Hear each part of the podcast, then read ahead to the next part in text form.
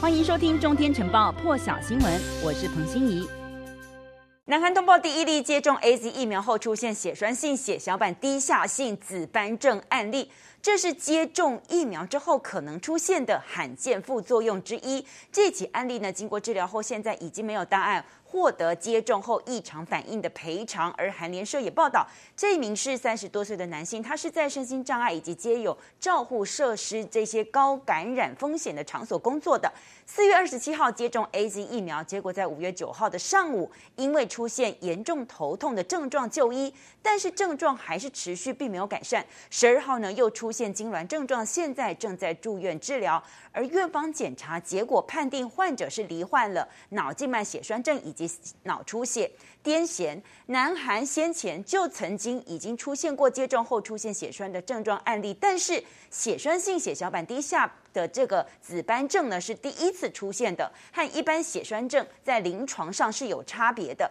也比较罕见。那在英国呢，平均每一百万件接种会出现九点五例，而欧盟是每一百万件会出现。十例左右，现在在南韩第一次出现。越南民航局公告，今天开始，河内内排国际机场呢，从今天开始是暂停旅客入境到六月七号。而胡志明市的新山国际机场，则是呢，原本就是从五月二十七号就开始暂停所有国际旅客入境，一直到六月四号。但是最新的公告呢，是进一步有暂停旅客入境到六月。十四号，因为越南四月下旬爆发第四波本土疫情以来，到现在短短一个多月的时间累计染疫人数已经超过了四千人，而马来西亚也是从今天开始有新措施，就是实施全国封锁令。同样疫情严峻的泰国现在也很紧张。曼谷邮报报道，泰国担心在马来西亚工作的泰国人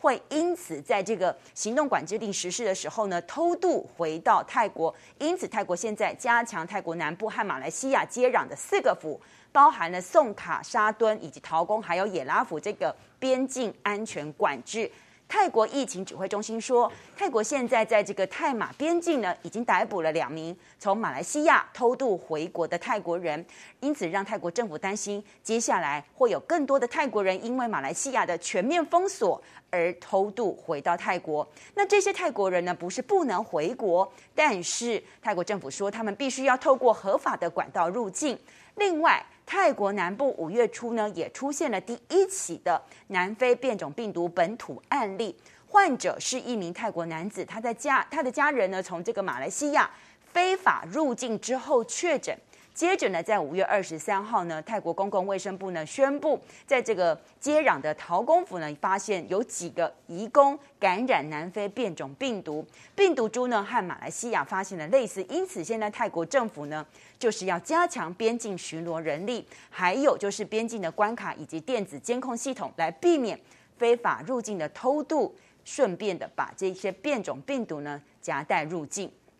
新加坡总理李显龙宣布，今天六月一号开始，将十二岁到十八岁的国民呢，就是青少年纳入疫苗接种计划。而目前呢，路透社说，李显龙预估在八月九号，就是他们的国庆日之前呢，所有新加坡人都能施打至少一剂的疫苗。根据统计呢，现在新加坡已经有三分之一的民众施打过至少一剂的疫苗。那新加坡呢，所使用的疫苗呢，都是来自于这个辉瑞以及莫德纳。李显龙还说，如果当地的这个疫情持续改善的话，新加坡就有希望在两个星期之后，也就是在六月十三号放宽对社交距离这些聚会的管制。新加坡联合早报就说，李显龙现在也说，再过不久。民众就可以在药房自行购买可以自己用的新冠检测工具，而这些检测工具呢，很容易使用，使用的时候呢，也不会那么不舒服。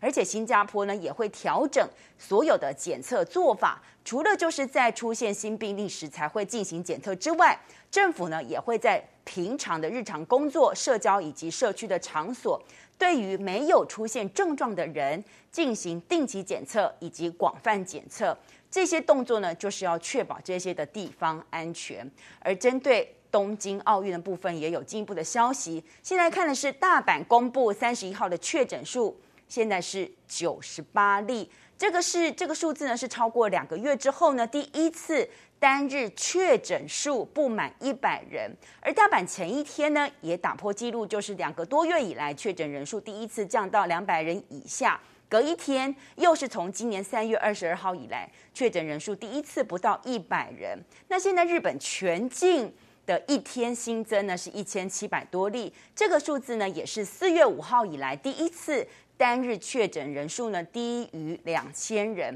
东京的新增两百六十例，也是超过一个月以来第一次单日确诊低于三百人。这些数字都显示他们的这个整个数据在下降当中。因此，富士新闻网就报道说，日本政府现在打算今年夏天的冬奥防疫措施，正在讨论，将要要求现场观众在入场的时候是需要出示。核酸检验的 PCR 的阴性证明书，对于冬奥的现场观众人数的上限，现在日本政府还有东京都以及冬奥这些相关单位预定将在这个六月中做出决定。现在也正在讨论，如果在开放一定人数入场观赛的情况之下，将要要求所有观众在事前先做这些 PCR 的检验，而且在入场的时候就要出示证明。如果呢是已经完成接种疫苗的观众呢，打算可以用接种证明来取代阴性证明。现在美国也有一份研究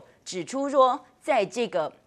他们是在 NBC 节目上面讨论的，说为了预防之后再爆发大流行病，说绝对有必要。就这个病毒的起源得出确切的结论，还说除非彻底了解冠状病毒疾病的起源，否则未来可能还会有不止 COVID-19，可能会有 COVID-26、COVID-32。虽然现在还在争论新冠疫情的溯源到底是不是来自大陆的武汉实验室。但是专家认为，现在不管是美国的情报圈还是英国的情报圈，可能都拿不出来太多的新资讯。而且哈佛大学的流行病教授呢，在 CNN 上面也说，他认为病毒起源最有可能其实还是来自于自然界，就像 SARS 病毒从蝙蝠透过中介动物感染到人类是一样的，过去是完全是有潜力的。那英国呢，三十一号的单日新增确诊超过。三千例，一天新增三千例，已经创下四月中旬以来的新高。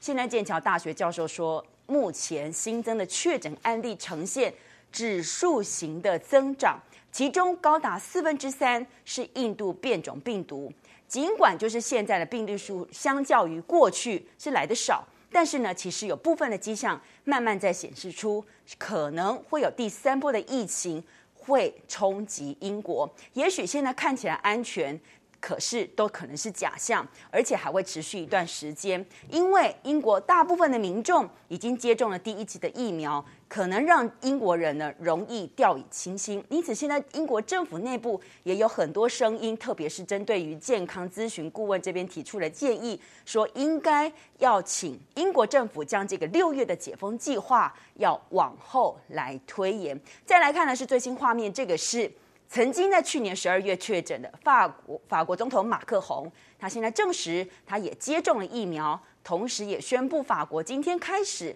要开放所有成人来施打疫苗。那德国呢？看到法国的动作之后，那么也宣布将在一个星期之后来跟进。今年一月的时候呢，法国才传出来说，他们的这个疫苗接种计划非常的缓慢展开，是施打进度落后的欧洲国家之一。但是呢，法国现在当前的目标是要把他们跟这个英国、还有德国、还有其他邻国之间这个施打疫苗的这个计划呢，差距拉近。法国到现在已经超过两千五百万的民众呢，接种了第一剂的疫苗，大约占他们人口的百分之三十八。有超过或是将近大概一半的成年人左右已经接种了，那当然也有将近一千两百万的民众，他们也施打了完全有保护力所需要的两剂疫苗。那因此呢，今天开始，法国开放所有成年人都可以接种疫苗，不管是哪一个年龄层的族群，还有就是他们是不需要证明既有医疗的问题，只要是十八岁以上